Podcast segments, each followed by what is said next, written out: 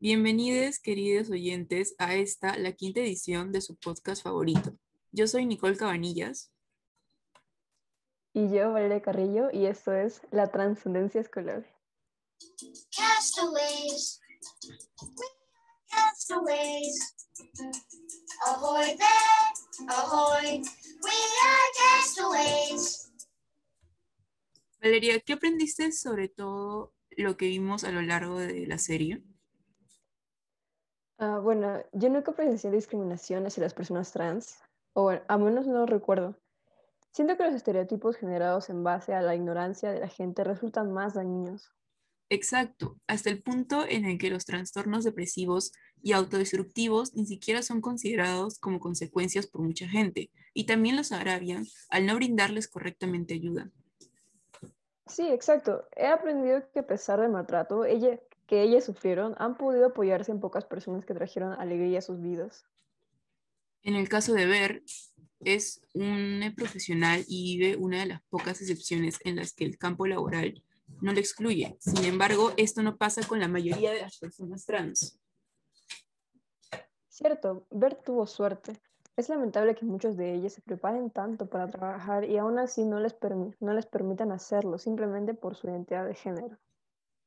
Pero hay que ver el lado bueno. Este tipo de podcast, aunque con poco alcance, abrirá paso a que se hable más de estos temas y se pueda solucionar esta problemática en un futuro.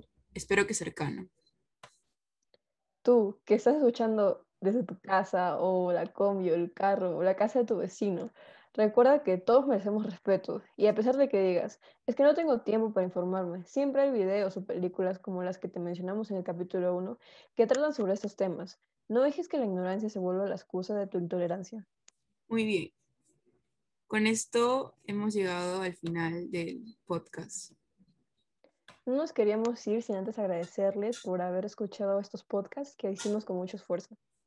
También recordarles que a pesar de que muchos, muchos de nosotros vivamos en un ambiente de paz y no veamos o hayamos visto jamás discriminación contra las personas trans, esta existe Además, esperamos que si son o serán profesionales en un ámbito público, puedan promover políticas de equidad hacia todos. Gracias nuevamente. Te invitamos a compartir este podcast con tu familia, tus amigos, tus vecinos, tu crush, hasta tu ex. Esperamos que reflexionen sobre todo lo que han aprendido aquí y no se dejen influenciar por gente que no sabe nada del tema. Así que, en las palabras de la doctora Polo, sea cortés, ande con cuidado. Edúquese lo más que pueda. Respete para que lo respeten. Y que Chayanne Sama los ampare.